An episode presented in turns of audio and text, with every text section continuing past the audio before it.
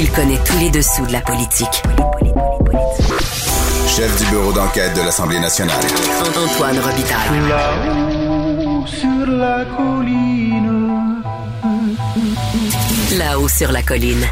Cube Radio. Bon début d'année à tous, bon lundi.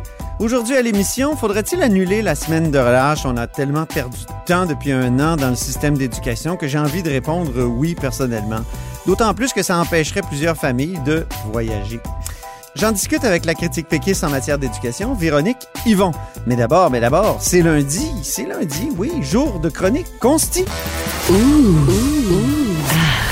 On s'érotise une question constitutionnelle à la fois. La traduction constitutionnelle La question constitutionnelle. Bonjour Patrick Taillon, Bonjour Antoine Robitaille. notre chroniqueur constitutionnel et accessoirement professeur de droit à l'Université Laval. Un sujet constitutionnel vraiment s'impose aujourd'hui, la question du couvre-feu. On m'aurait dit, là, il y a un an, deux ans, que, que le gouvernement du Québec en imposerait un en 2021. J'aurais été dubitatif, voire j'aurais dit, ben voyons, c'est impossible dans une société de droit comme la nôtre.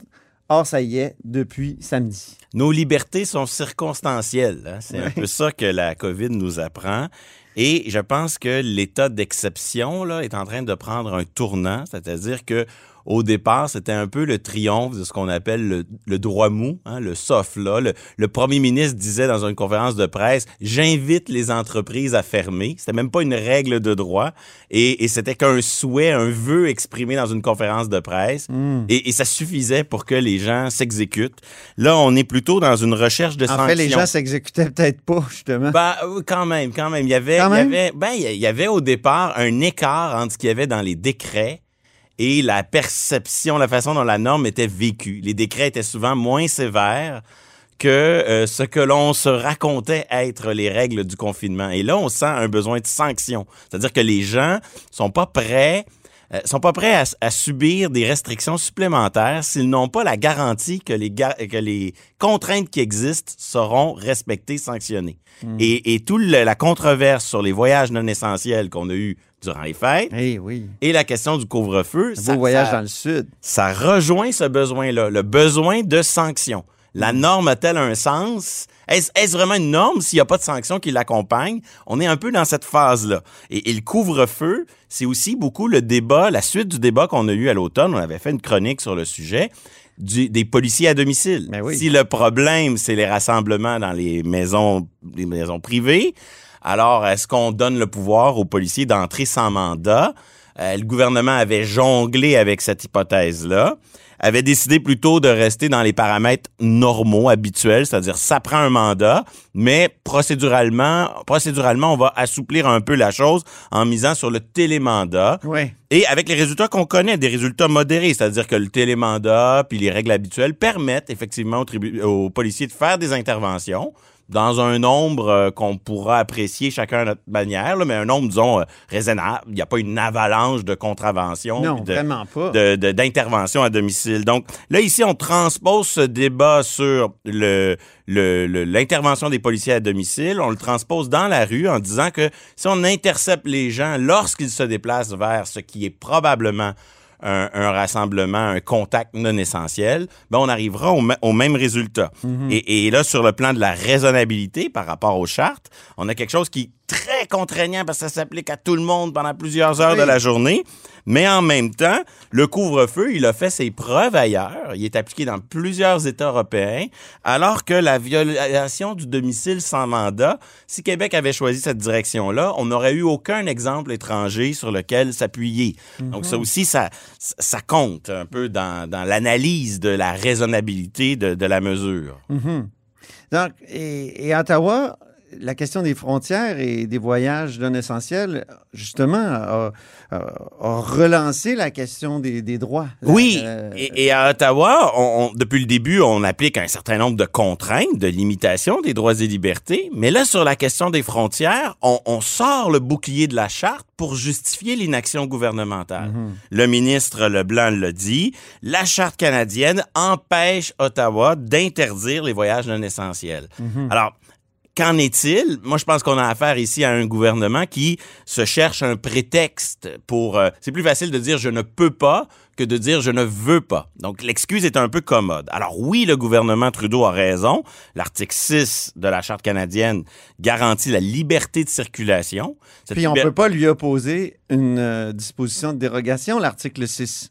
Effectivement, on ne pourrait pas déroger à C'est c'est- l'article c'est 6. explicite là, dans la Charte des droits. Mais l'article 6 est comme tous les autres droits de la charte, c'est un droit non absolu qui peut être limité. On peut pas y déroger, mais on peut le limiter par l'article 1. par l'article 1 si on poursuit un objectif valable C'est et la des moyens. article des comment comment on dit déjà euh, la société libre et démocratique. Oui, c'est-à-dire toute limitation, c'est le mode d'emploi pour limiter les droits et libertés. C'est C'est-à-dire toute limitation qui est qui poursuit un objectif raisonnable par des moyens proportionnés et conformes à l'article 1.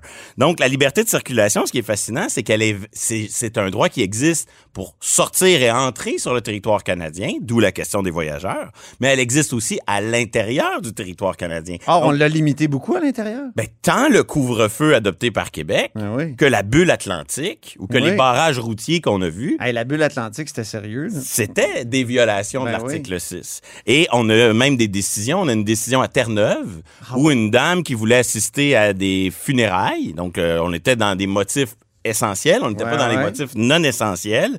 Elle voulait assister à, à des funérailles à Terre-Neuve. Elle venait de l'extérieur de l'Atlantique. Et euh, un juge de la Cour supérieure, ben, l'équivalent de la Cour supérieure à Terre-Neuve, a dit non, non, cette euh, bulle atlantique, cette fermeture des frontières, cette restriction à la liberté de circulation à l'intérieur du Canada, raisonnable. c'est raisonnable Ah, oui. dans les circonstances actuelles. Oui, dans les circonstances, ben oui. Donc, on voit là, quand, le quand euh, Dominique Leblanc, le ministre fédéral, dit euh, Moi, je peux pas interdire les voyages non essentiels euh, c'est une excuse un peu commode. Parce qu'on le voit probablement. dire au fond qu'il pourrait. Ben, qui pourrait. Mais attention, il n'y a pas que le droit dans la vie. Euh, Il y a sûrement d'excellents motifs non juridiques. Par exemple, on est en pleine transition avec les États-Unis. Est-ce que c'est vraiment le temps de jouer dans l'équilibre qu'on a avec l'administration Trump, avec l'administration Biden sur la manière de gérer nos frontières?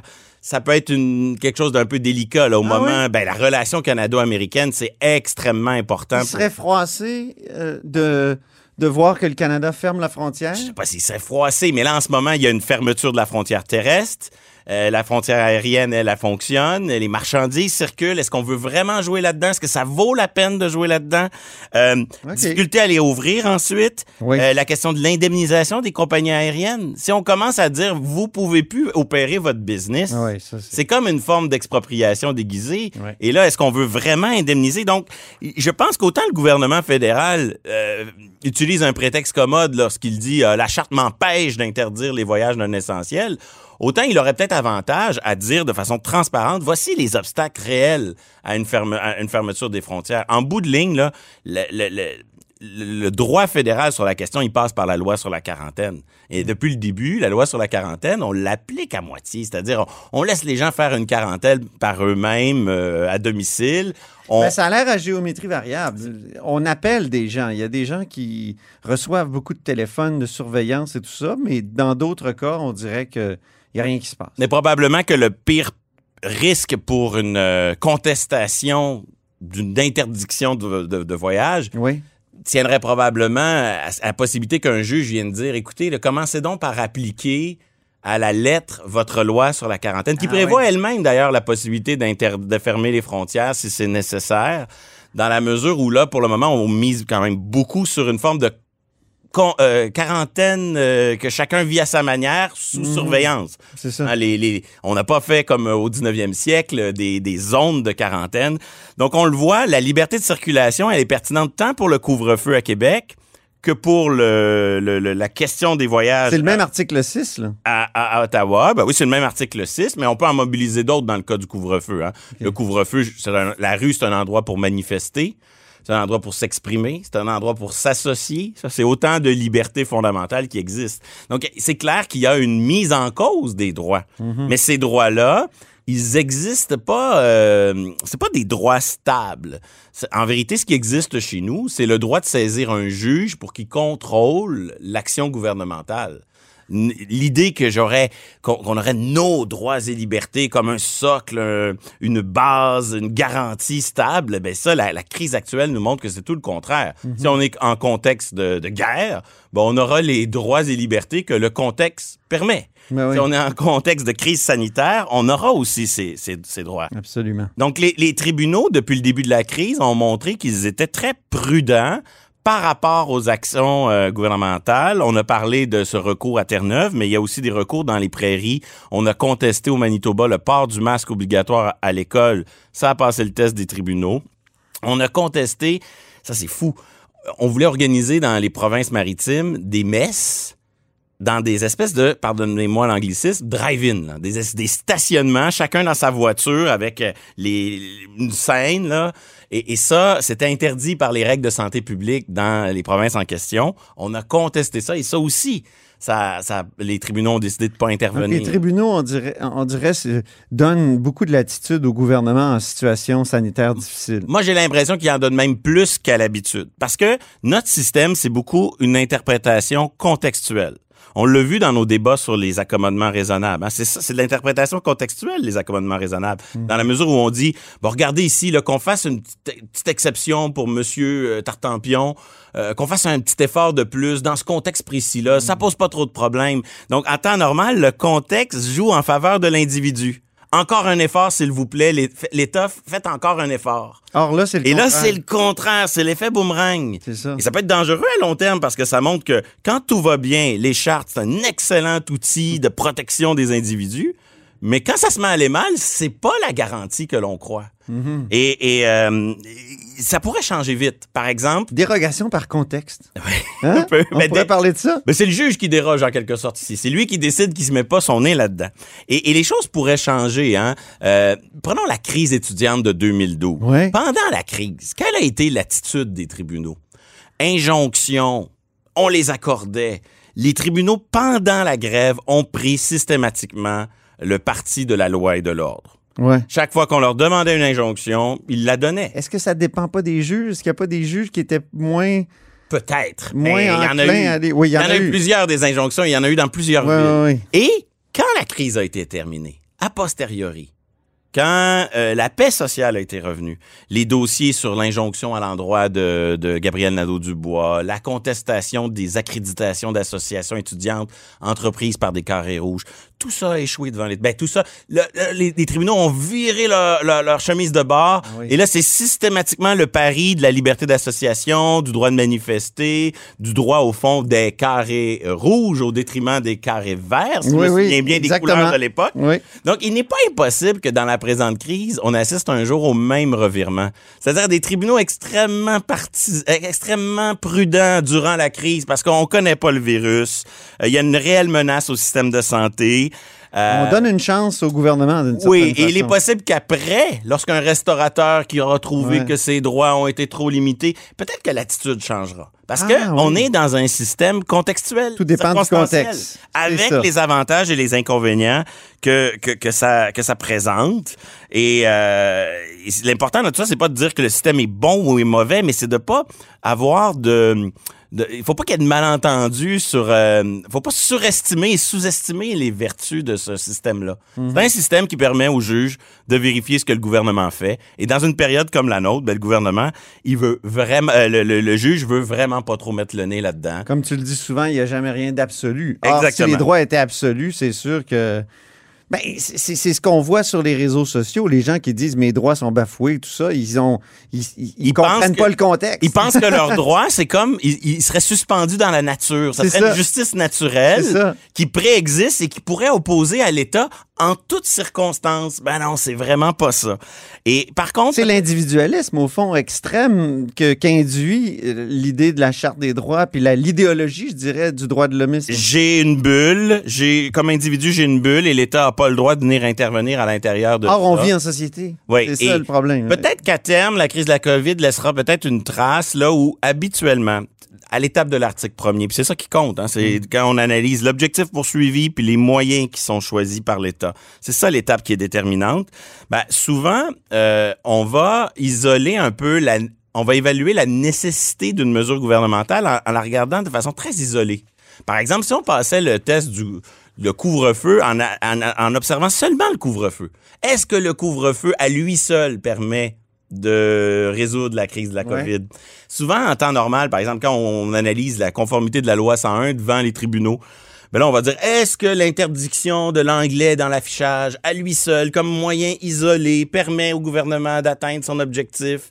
Alors que si on veut faire preuve de plus de déférence à, l'endroit des gouvernements, peut-être de regarder l'ensemble du bouquet de mesures et on a l'impression que la crise de la COVID force les tribunaux à dire, ben oui, là ici, l'intérêt général de protéger le système de santé pour qu'il puisse fonctionner, d'être capable de conserver notre capacité de soins, impose d'évaluer, je sais pas moi, le masque obligatoire à l'école ou le couvre-feu, non pas comme une mesure magique, une solution magique isolée, mais comme un ensemble de mesures qui, prises ensemble, vont dans la bonne direction. Ce qui est une autre façon, en tout cas une façon beaucoup plus différente, qui laisse beaucoup plus de marge de manœuvre euh, à nos élus, du moins pour le moment. Ben, merci beaucoup, Patrick Taillon, pour cette première chronique de 2021 qui s'ouvre sur vraiment des questions euh, fondamentales sur droit et contexte, je dirais. Hein? Tout à fait. Oui, merci beaucoup. C'était Patrick Taillon, notre chroniqueur constitutionnel et accessoirement professeur de droit à l'Université Laval. Et vous êtes à l'écoute, comme vous vous en doutiez, de là-haut sur la colline.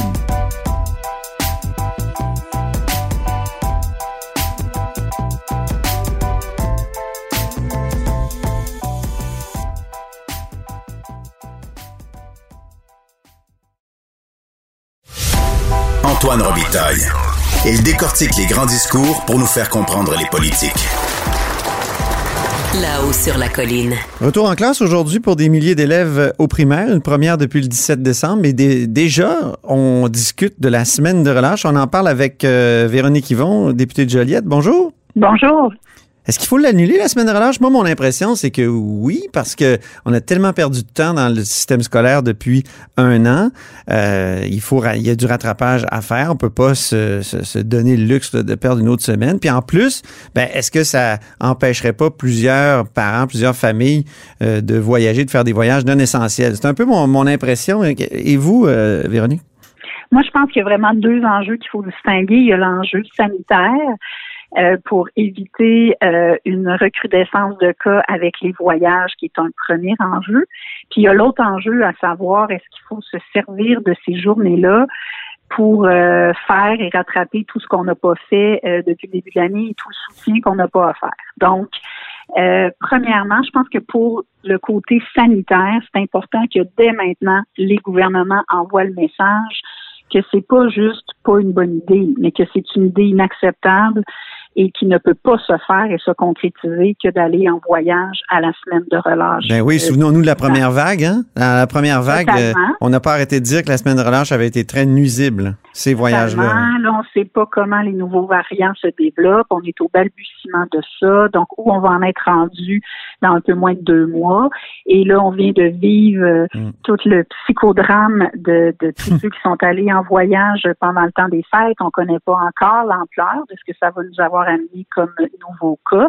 Donc, c'est dès maintenant qu'il faut le dire, là, pour pas que les familles réservent euh, des, des billets d'avion en se disant ah ben là d'ici début mars ça devrait aller mieux, il va y avoir plus de gens vaccinés. Le fait est qu'on ne le sait pas comment les choses vont évoluer, on ne le sait pas comment les nouveaux variants vont vivre, on ne sait pas s'il va continuer à y avoir une augmentation des cas. Donc il faut que le message soit très clair et maintenant et qu'il n'y en ait plus Mhm. là, d'excuses pour ça. Donc, sur le Ça, plan sanitaire, euh, tout milite pour qu'on l'annule la semaine. Tout milite pour qu'on envoie un message clair. Je, je pense pas que c'est comme Noël. Je veux dire, est-ce qu'il faut faire en sorte que les gens ont plus droit d'avoir de congés à Noël de peur qu'ils prennent un voyage? Est-ce qu'il faut arrêter la semaine de relâche de peur qu'il y ait des gens qui partent en voyage? Non. C'est la responsabilité des gouvernements de dire non, là, ça peut pas se faire. Il n'y a pas de vol, il n'y a pas de, de, de, de, départ en voyage peut se faire et le message, il doit être très clair. Et il y a des pouvoirs qui sont très clairs, qui peuvent être utilisés euh, par rapport à ça et qu'on semble très timide à Ottawa, euh, comme à Québec, euh, d'utiliser. Dans la loi sur la santé publique, ça peut ça peut aller jusque-là. Donc, il y, a, il y a des pouvoirs par rapport à ça. Donc, je pense qu'il faut que le message soit envoyé très Mhm. clairement maintenant. Mais si je comprends bien, vous êtes pas de, vous êtes quand même pas favorable à l'annulation. Ouais.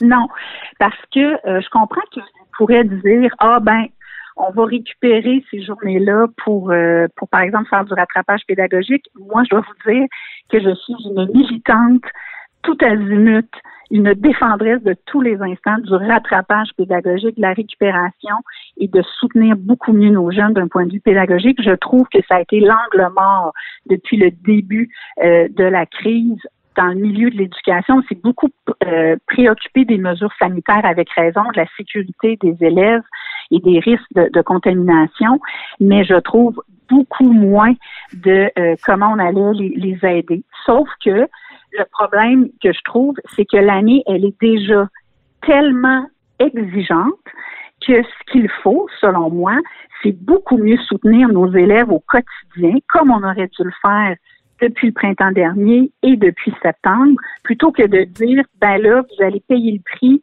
euh, les élèves, euh, en n'ayant pas la semaine de relâche parce que nous, gouvernement, nous n'avons pas mis en place les moyens pour soutenir correctement. Donc, je trouve que c'est pas le, message envoyé parce qu'il y a eu de l'incurie puis du laisser aller euh, d'un côté de dire ok ben maintenant vous aurez pas ce congé là qui bien franchement est généralement euh, bien mérité rendu au mois de mars après l'hiver, surtout l'hiver qu'on connaît, les enfants euh, vivent des, euh, des, des, situations. Oui, mais ils ont de toute façon pas le droit de, à peu près de, de, voir leurs amis, ils n'ont pas le droit de sortir le soir, ils ont pas je veux dire, il y a tel. Mais je sais pas où on va être rendu au mois de mars, c'est ça qu'on va voir.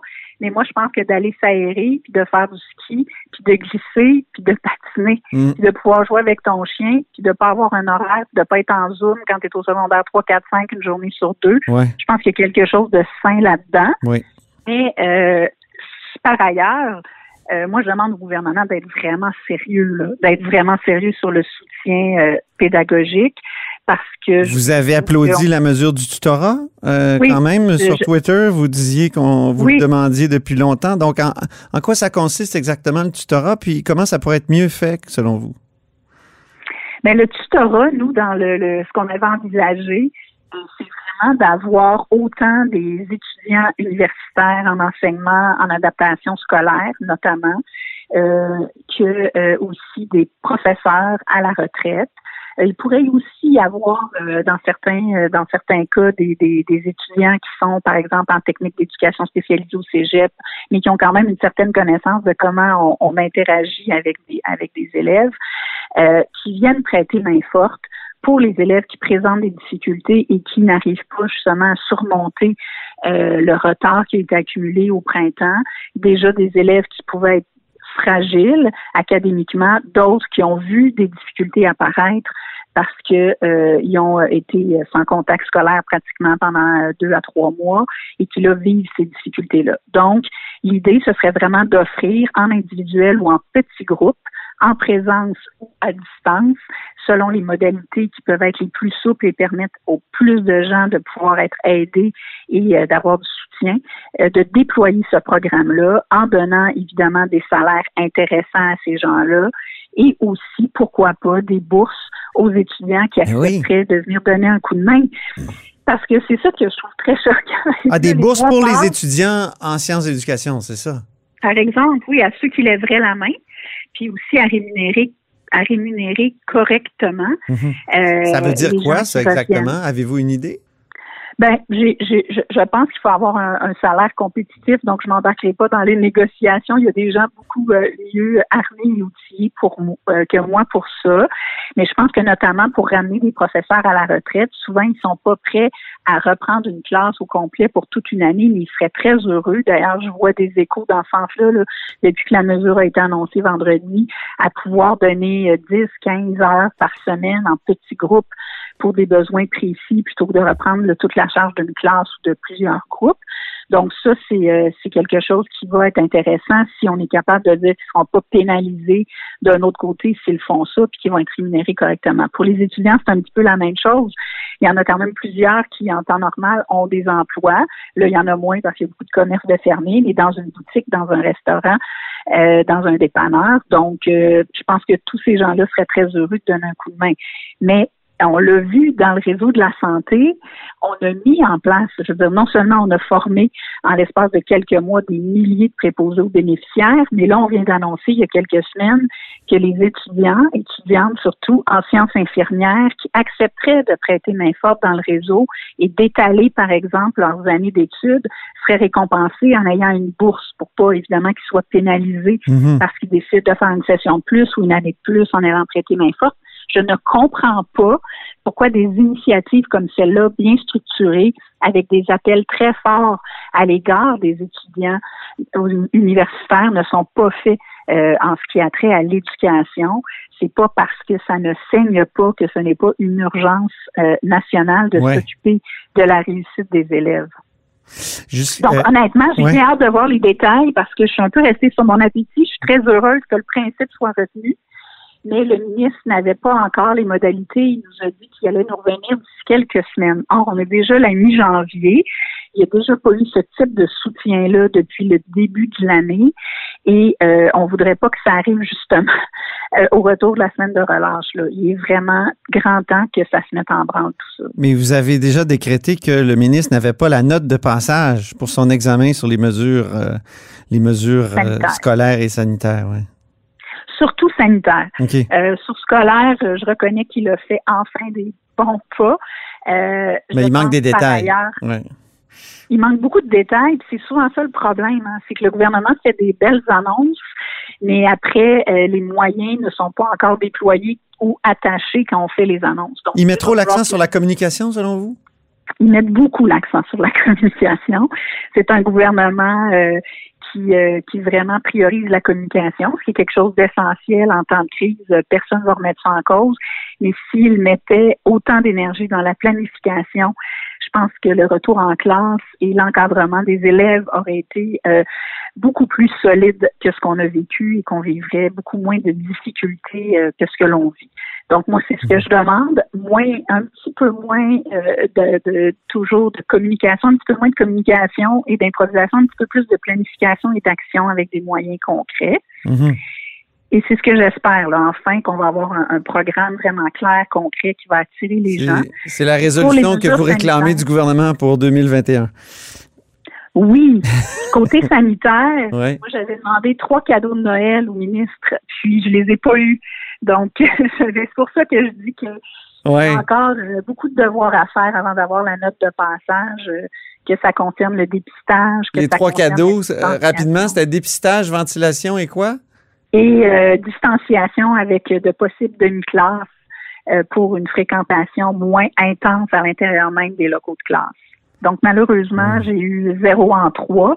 J'avais pas tant d'espoir, mais je dois dire que vendredi, j'ai trouvé la réponse du gouvernement sur l'enjeu de la ventilation et sur l'enjeu du dépistage euh, très courte. Donc Mmh. euh, j'ai trouvé qu'elle n'était pas très étoffée compte tenu des enjeux qui sont là. Ben, merci beaucoup, Véronique Yvon, députée de Joliette, critique euh, du Parti québécois en matière d'éducation. Êtes- Merci, au revoir. Et c'est tout pour La Haut sur la Colline en ce lundi. Merci d'avoir été des nôtres. N'hésitez surtout pas à diffuser vos segments préférés sur vos réseaux. Et je vous dis à demain.